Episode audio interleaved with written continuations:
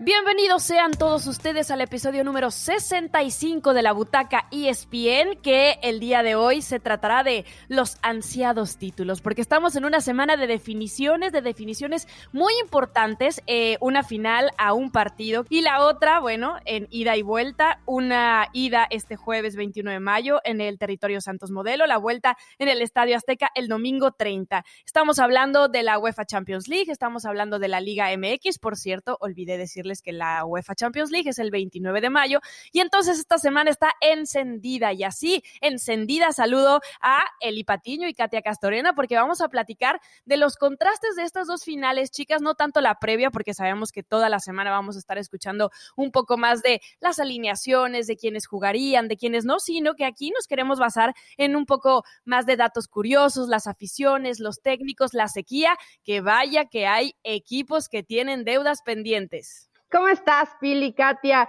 Y sí, la gente se va a preguntar, ¿cómo van a poner en el mismo podcast a la final de la Champions League y la final del fútbol mexicano? Lo sé, señores, señoritas, toda la gente que nos escucha.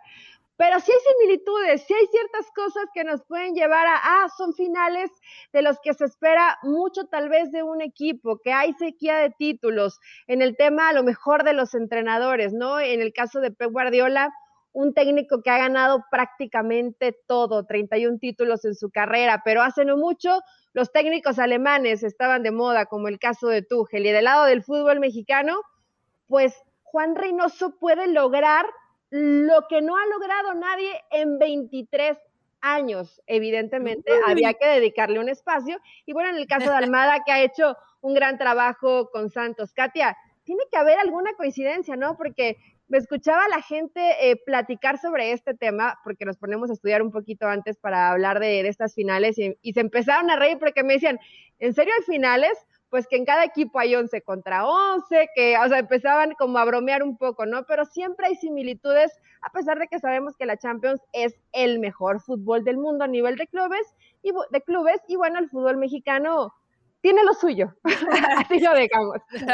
Billy, Eli, qué gusto saludarlas. Claro, toda proporción guardada, pero es semana de finales, una a la que estamos muy apegadas con el seguimiento al fútbol mexicano y que no podíamos dejar de lado, aparte porque aficionados que conozco, que siguen al Cruz Azul, que siguen teniendo esa esperanza y que han sido fieles tras todos estos años, están nerviosos, pero a la vez tienen confianza en su equipo y, es la plática del momento y bueno, la Champions también, el máximo honor a nivel de clubes en, Europa y en el mundo, que siempre, por supuesto, acapara los reflectores y que vamos a estar siguiendo este fin de semana, el sábado que se cambió entonces la sede y nos vamos a trasladar hasta Portugal, aunque sea a la distancia, para ver a estos dos equipos ingleses medirse en la Champions. Así que sí vamos a encontrar similitudes y yo me fui más también por el tema de la afición, ¿no? Sobre todo para la afición del City que podrá ver a su equipo por primera vez en una final de Champions y la afición del Cruz Azul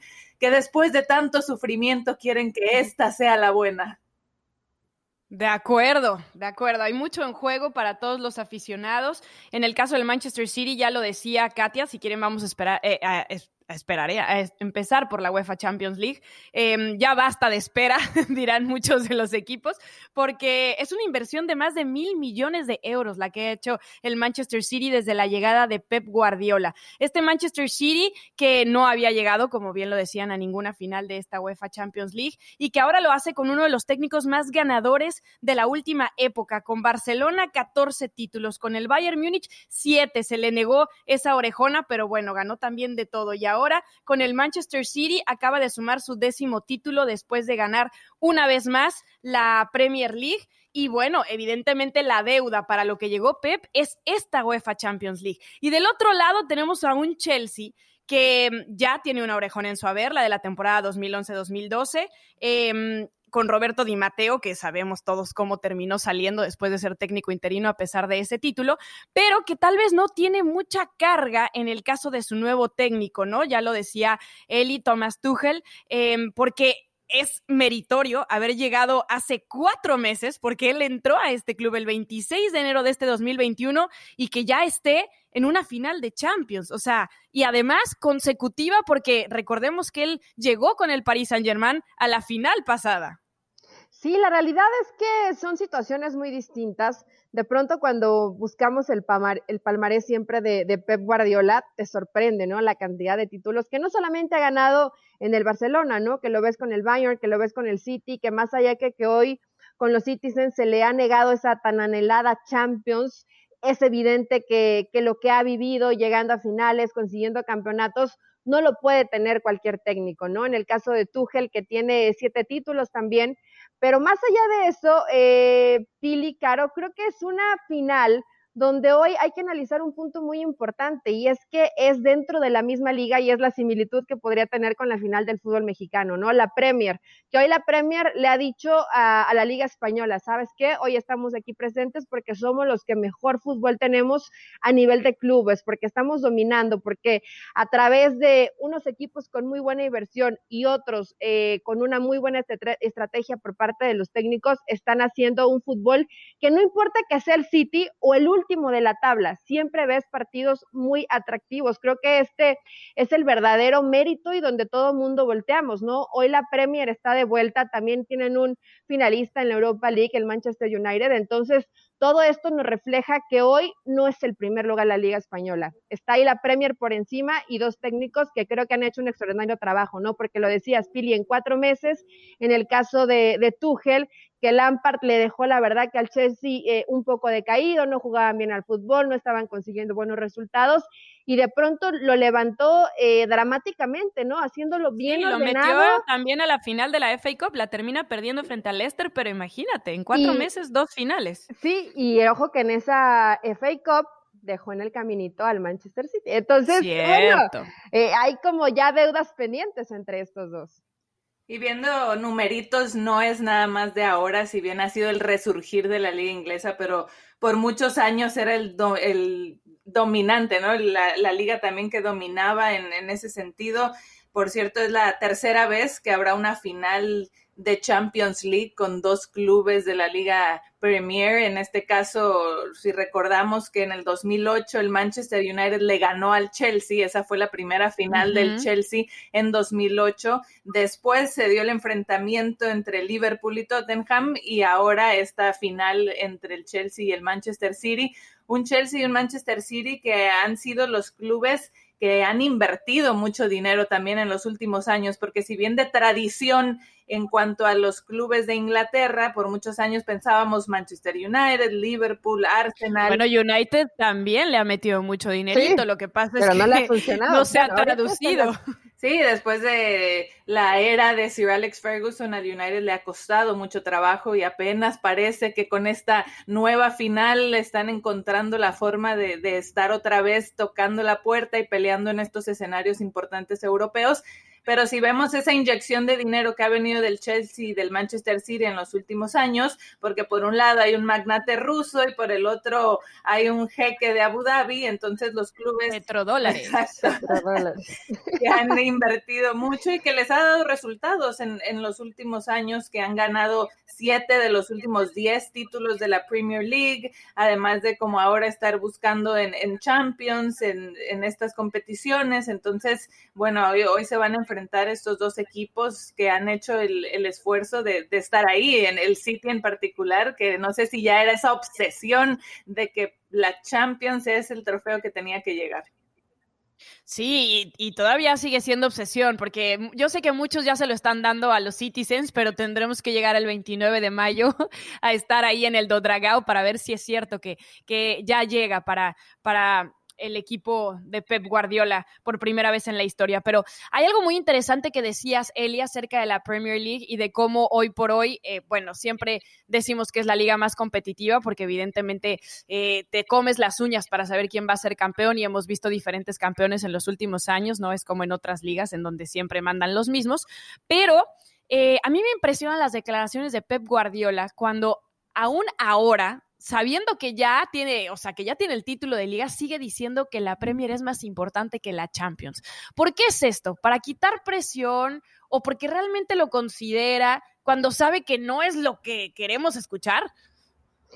Mira, yo creo que quiere quitar un poco de presión, evidentemente, y tú le preguntas a, gente que sigue la Premier en Inglaterra, a cualquier aficionado, no, no del Liverpool, no del City, no del United, de cualquier equipo, es extraordinario ganar la liga. No, no por nada, eh, recientemente al Liverpool lo festejaron como nunca, ¿no? Porque sabían que necesitaban esa liga, que necesitaban ganar la Premier. Pero en el caso de Guardiola, yo entiendo que evidentemente el club está por encima de todo, pero ¿cuántas veces no nos hemos preguntado?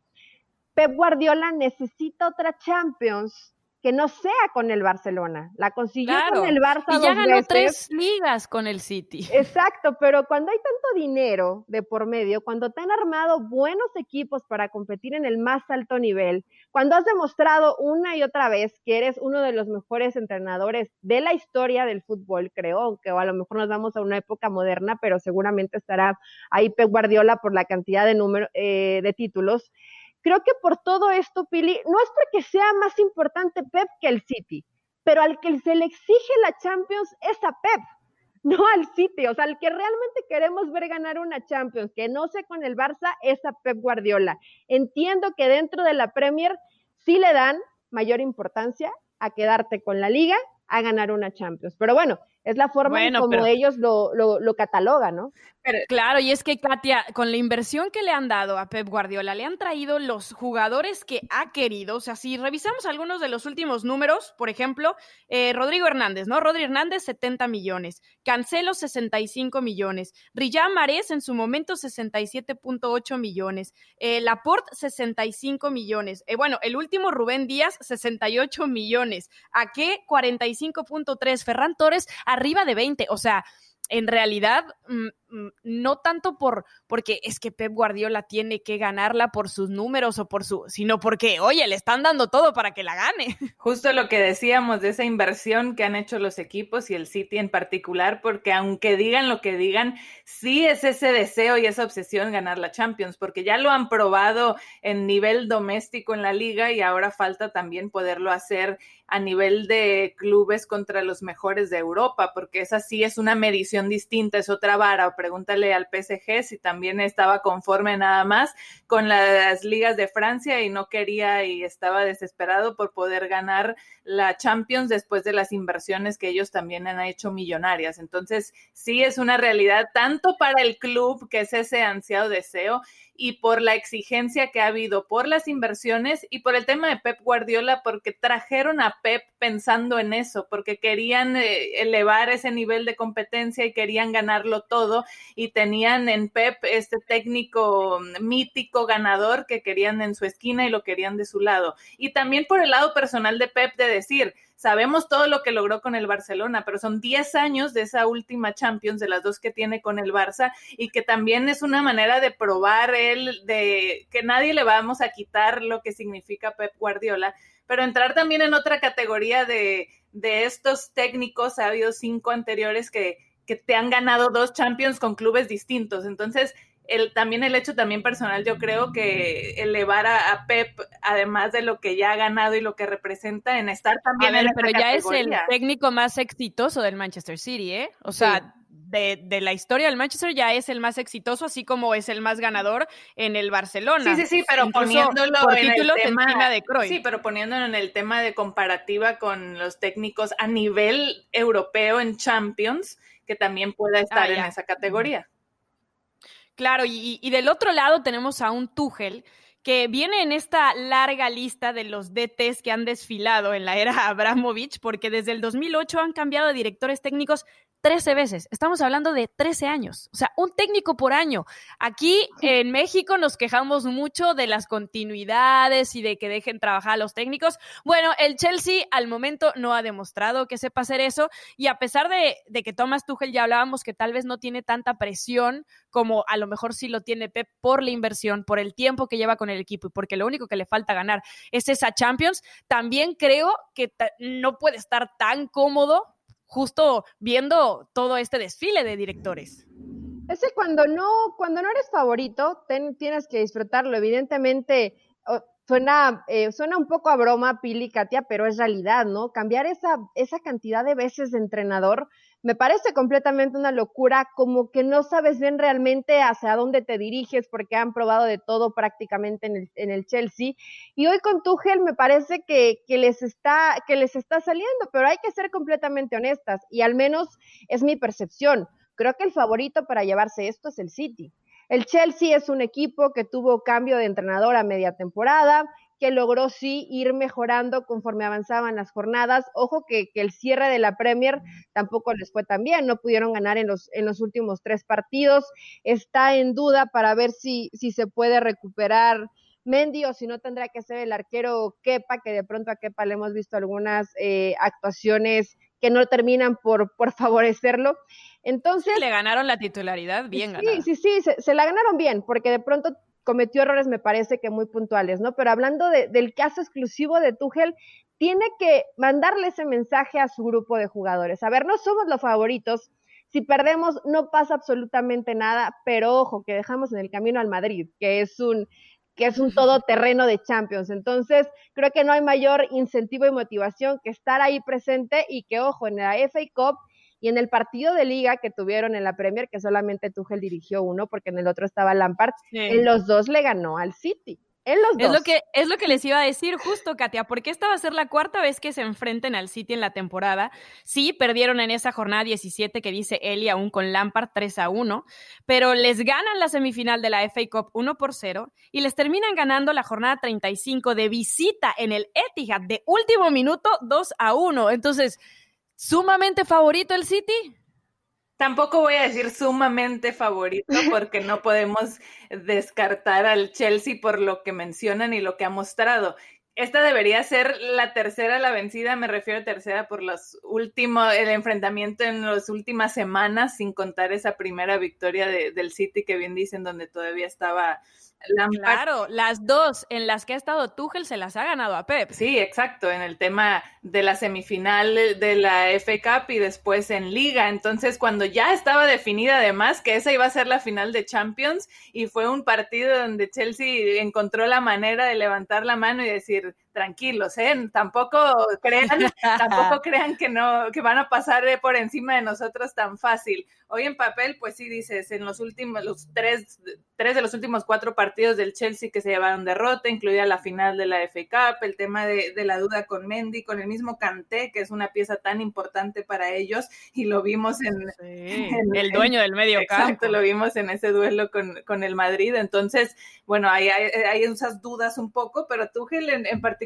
tiene la espinita, no hay que olvidar que llegó a la final la temporada pasada con el PSG, es el primer técnico que va a estar con dos equipos diferentes en finales consecutivas de, temporadas de Champions. Entonces, él también ya tiene esa experiencia de lo que le pasó la campaña pasada, un poquito la, la espinita de haber perdido con el París y ahora va a haber analizado y estudiado todas las formas posibles. Entonces, hijo, tengo también mis dudas ahí de la pelea que va a dar el Chelsea, no va a ser fácil. Pues aclara las Katia Castrena porque vamos a las predicciones. Eli Patiño, ¿quién se lleva la orejona? Yo creo que la orejona por fin y por primera vez va a ser para el City, para el Manchester City de Pep Guardiola. Creo que tienen la experiencia, tienen los elementos, tienen esa capacidad de que no importa el jugador que de pronto tenga ausente Pep Guardiola, sabe cómo engranar a su equipo. Nos ha dado una cátedra de pronto para aquellos románticos que insisten en, en ese fútbol de posesión de pelota que le sigue dando resultados, que juegas sin un jugador realmente un 9 y que también te da resultado. Entonces, todas estas cosas, todo este estilo y todas tus formas a las que no renunciaste jamás, creo que harían muy valioso que Pep Guardiola eh, les dijera, a ver, puedo ser campeón de Champions y no necesito a Messi y no necesito al Barcelona. Tengo al City y muchísimos millones de dólares. Entonces, creo que se queda, se queda con el City esta Champions. Katia. Yo también voy a decir el City. Cuando recién se definió, tenía mis dudas y pensaba que el Chelsea podía aplicar una de las suyas. Pero ahorita me voy a ir, sí, con el City, de lo que ya mencionábamos, por las dudas que puede haber con el Chelsea. No creo que va a hacer las cosas fáciles, que el Chelsea va a dar pelea.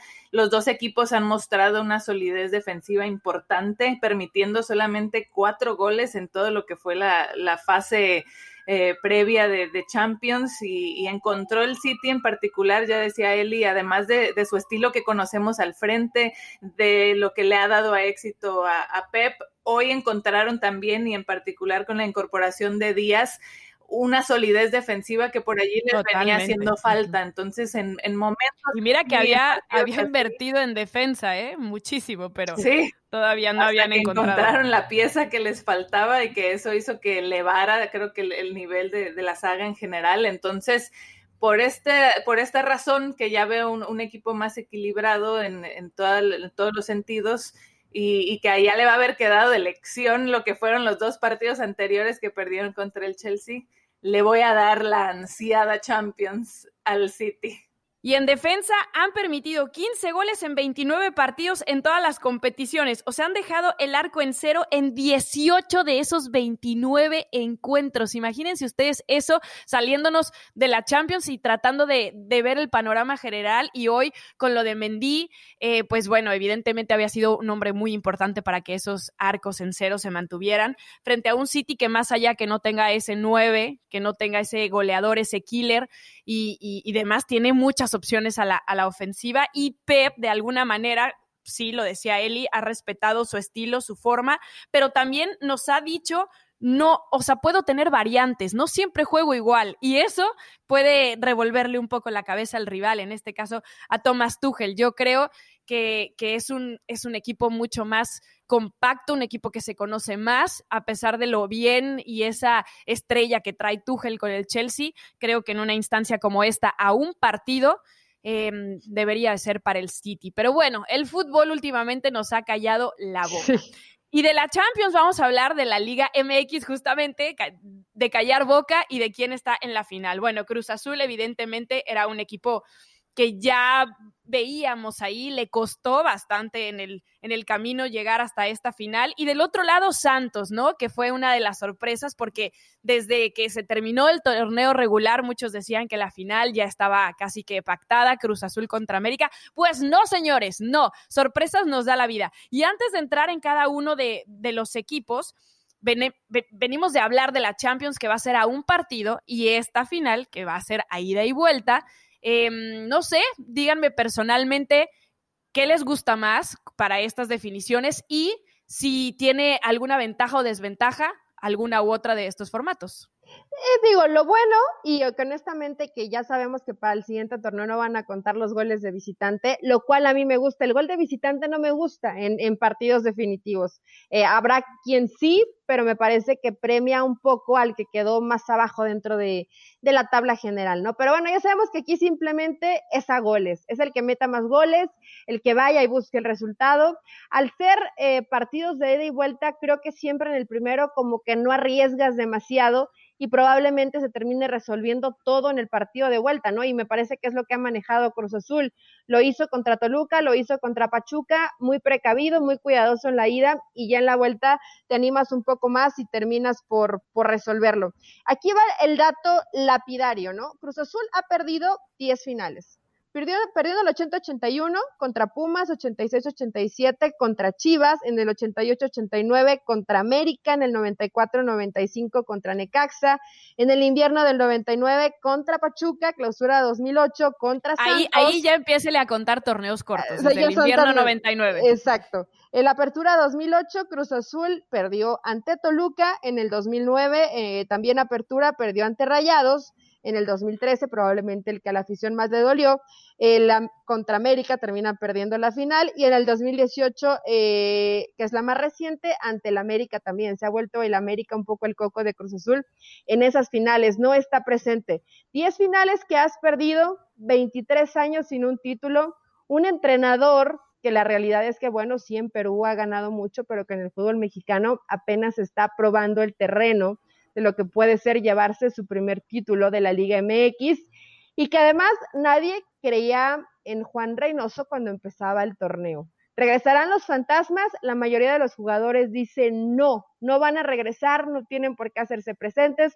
Hoy varios de nosotros no estábamos en esos planteles que han perdido las finales y estamos convencidos que es ahora o nunca.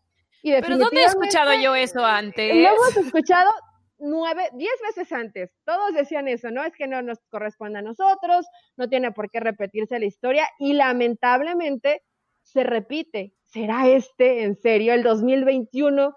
Que como bien lo dices, Pili, nos ha dado muchísimas sorpresas. Creo que coronarlo con la sorpresa de ver a Cruz Azul campeón, no, había otra, no habría otra forma mejor, ¿no? 23 años, ¿cómo no? O sea, eso sería una cosa importantísima. Katia, em, retomando este tema y obviamente escuchando lo que, lo que tú piensas acerca del partido único o ida y vuelta. Híjole, me gusta partido único, creo que es enmarca el tema de que es una gran final en sede, en el tema como lo hace Champions, ¿no? En una sede alternativa y que es el partido de la gran final. Creo que me gusta ese formato. Entiendo que por el tema de las aficiones, no todo el mundo siempre se pudiera trasladar, ir de viaje y así tienes dos partidos, eh, incrementa el ingreso, el tema de que cada quien pueda tener una final en su estadio. Por ese lado también entiendo esa parte, pero en cuestión del espectáculo, no sé si me gusta más a un partido, que esa, esa sea la gran final. Eh, no sé, como que le, da, siento otro sabor. Me, me, gusta ese, ese tema de ese formato. Entendiendo que, bueno, ya pensando en la siguiente temporada, no sé qué tanto pesó ahí el América, ¿eh? Después de, de lo que pasó en ese partido contra Pachuca, de decir, yo fui regular, creo que sí es justo digo, no nada más porque ha sido el América, cualquier equipo, porque lo hemos visto en los distintos torneos a lo largo de los años, donde un equipo que haya podido ser regular durante todo el torneo era injusto por allí que en una llave de, liguilla, por una u otra razón, este tema del gol de visitante los dejara fuera. Quizás sí le va a restar un poco al espectáculo, quizá no, pero un premio al que ha sido el más regular, eh, creo que es más justo. Sí, definitivamente hay que saber manejar estos partidos ida y vuelta y Cruz Azul nos ha demostrado en esta liguilla que lo sabe hacer. Juan Reynoso ha sido el maestro de, darle la vuelta a esta liguilla porque perdiendo la ida contra Toluca después, bueno, saca el resultado 3 a 1 en la vuelta. Luego la semifinal yéndose a ceros contra Pachuca, saca el resultado después para estar en la gran final ahora frente a Santos Laguna. Y es que si nos ponemos a ver lo que ha pasado en esta historia de Cruz Azul y Santos en torneos cortos solamente, Santos es uno de los clubes más productivos porque han jugado 10 finales y sus 6 títulos los ha ganado en torneos cortos justamente dentro de estas 10 finales. Mientras que Cruz Azul, dentro de sus finales de torneos cortos, 6 desde el invierno 97, desde ese título, las han perdido todas, señores. Ahí están los 20 tres años que se siguen contando. Así que de verdad es una historia pues increíble porque estos dos equipos son todo lo contrario y ya se vieron las caras en una final que fue eh, precisamente en... Em, el clausura 2008, que lo termina ganando Santos, y muchos dicen que hay muchas similitudes entre ese Santos y este Cruz Azul. Yo no sé, ¿eh? empezando por las plantillas, híjole, veo muchos líderes en aquellos equipos, no sé si tantos en el presente.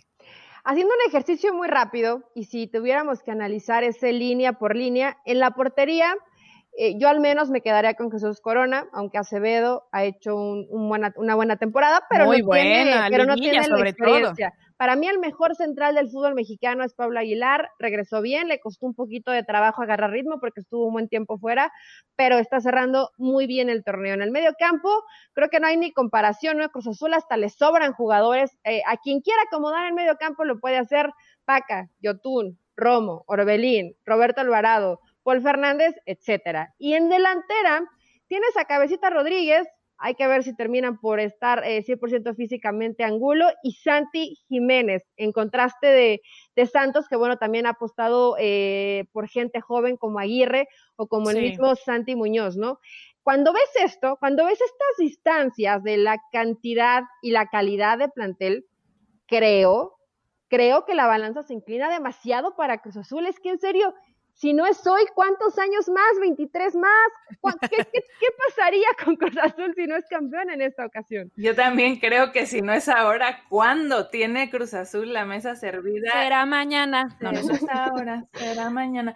En el 2020 ya como que Cruz Azul pintaba, más allá de que, bueno, vino el fiasco contra Pumas y antes de eso la pandemia le cortó la buena racha, pero dije, si los Dodgers lograron, gracias a la pandemia, también regresar al título, los Lakers después de 10 años regresaron al título, pues todo parecía que también Cruz Azul entonces tenía que seguir por esa misma línea y decir, está, es el momento, gracias a la pandemia, de, de cortar esas maldiciones y esas rachas. En el 2020 decíamos, le terminaron la inercia, luego vino una Cruz Azuleada más, la peor en su historia, pero quiero pensar que ya les quedó de aprendizaje lo del torneo pasado y yo creo que Juan Reynoso hizo lo más importante, que fue recuperar al grupo después de ese golpe. Arrancaron esos dos primeros partidos perdiendo, se encendieron las alarmas y entonces ya era todo un desastre, pero en eso le dieron la vuelta a Cruz Azul, no volvió a perder y, rompió récords en la temporada regular y se fue enrachado.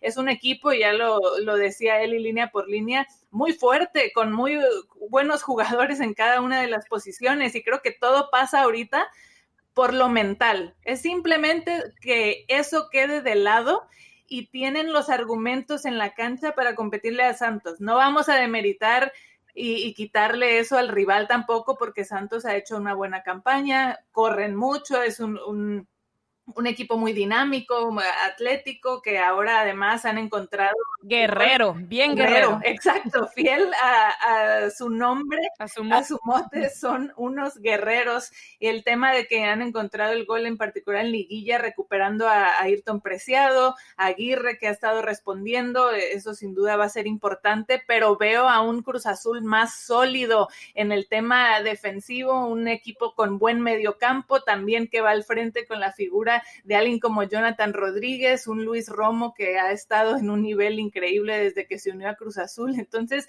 por donde le veamos, yo veo a un Cruz Azul fuerte con la posibilidad por fin de ser campeón. Yo justo les quería preguntar qué tan atractiva se les hacía esta final, porque dentro del comentario que les hacía de que mucha gente está diciendo que hay similitudes dentro de los mismos eh, equipos a aquel 2008, Em, hagamos un poco de repaso de hace 13 años, ¿no? En esta final por Cruz Azul estaba Marcarián como técnico, Sergio Marcarián. Había hombres como el Conejo Pérez, Josgar Gutiérrez, Joaquín Beltrán, Alejandro Castro, eh, Edgar Andrade, que ahora creo que anda de político, eh, Torrado era el capitán, Villaluz, Sabá, Martín Galván, ¿no? Y por el lado de Santos, imagínense esto, el, bueno, el técnico era Daniel Guzmán, pero estaba el Achita Ludueña, Osvaldo Sánchez, estaba Arce, Buoso, Cristian Benítez, Oribe Peralta. De verdad vemos alguna similitud, no solamente en, en, en estilo, sino en personalidad, porque yo no sé si es por la sensación que me dejó, porque ya pasó y porque ya sé cómo fue el desenlace de aquella, de aquella final, pero pero yo no, o sea, no sé, como que esos dos planteles dejaron una marca muy fuerte, ¿no? A ver, es que estás hablando de un, de un Cruz Azul que hay que decirlo así, realmente les han dolido algunas cositas, ¿no? Tal vez alguna posición, pero siempre que han perdido las finales, Cruz Azul tiene muy buenos equipos. o sea, eso también es, puede es justo lo que les quería decir, porque sí, estoy de acuerdo que por el plantel es buenísimo Cruz Azul ahora, pero también los anteriores han sido así. Muy por eso creo que pasa por lo mental. Y con gente de jerarquía, además. Hoy tienes a Jesús Corona en, en la defensa Aguilar, y de ahí en fuera creo que pueden todos participar en esa eh, levantar la mano y decir podemos sacar e-, este barco a flote, ¿no? Pero en ese momento ah, estabas el hablando Domínguez estuvo en esa final también. De Beltrán, de Oribe Peralta, o sea, jugadores, el Conejo Pérez, jugadores muy importantes con mucha trayectoria, con jerarquía en el fútbol mexicano y que no consiguieron el título. Por eso es de pronto siempre ese, ese cuestionamiento, ¿no? Ok, si no es ahora, ¿cuándo Cruz Azul? Pero han tenido muy buenos planteles, extraordinarios torneos, primer lugar de tabla general, parecía que nadie podía vencerlos durante la fase regular y después, no, no sé, no hay, creo que no hay palabras que describan qué le pasa a Cruz Azul.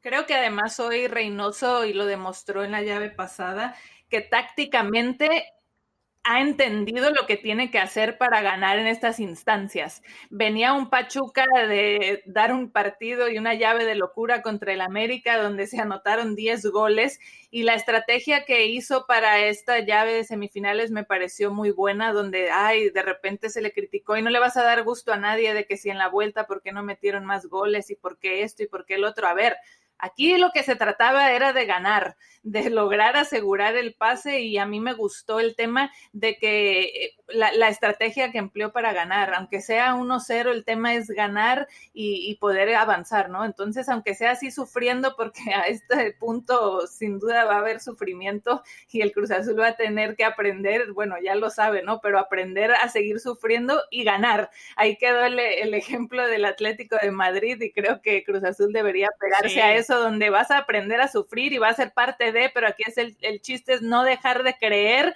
y asegurar el resultado. Entonces, me gustó haber visto eso en la llave pasada, que creo que le va a beneficiar y que debería pegarse a eso para esta final contra Santos, de aunque sea sufriendo, pero hay que encontrar la manera de ganar, no dejar de creer y que en lo mental no se decaiga.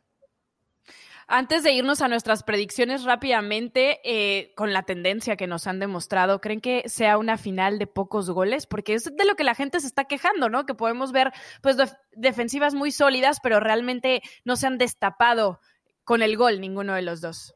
Yo creo que sí, va a ser una final de, de pocos goles, probablemente en el partido de ida que veamos mañana va a ser muchísimo más cerrada. Después, bueno, tendrán que arriesgar dependiendo quién vaya perdiendo o si es un empate, pues al final sabemos que, se resuelve con goles, ¿no? Pero Almada ha demostrado, no le pasaba mucho antes, antes eh, arriesgaba demasiado y así le sacaron varios resultados. Hoy tiene que defenderse bien y priorizarlo, lo hace. Bueno, lo de Juan Reynoso, lo de Juan Reynoso es una sorpresa, pero siempre pensamos que falta el que se deja en la banca, ¿no? De cómo se puede guardar a tal jugador, cómo puede ser que no inició. Y aún así, en los partidos de vuelta le da resultado. Entonces, final de pocos goles y de poco espectáculo, creo que es lo que nos espera entre este Cruz Azul Santos. También creo que va a ser pocos goles más que es una final y que está todo en juego, en particular para Cruz Azul, que van a ser inteligentes, lo que decíamos en el planteamiento. Y estos dos equipos han tenido éxito en casa, entonces Santos va a querer apegarse a su localía, al éxito que le ha dado jugar en la comarca. Y ese clima, ¿eh? Cuidado. Sí, entonces creo que Cruz Azul ahí debe ser muy inteligente para traerse o llevarse un buen resultado y ya tiene el escenario inmejorable de pensar que va a cerrar también en casa, donde han sido fuertes en el Estadio Azteca, en el marco del Estadio Azteca con su gente. Entonces creo que deben ser inteligentes para la ida y cada equipo busca eso, ¿no? Intentar que su fortaleza sea la casa y el partido de este jueves va a ser importante por eso.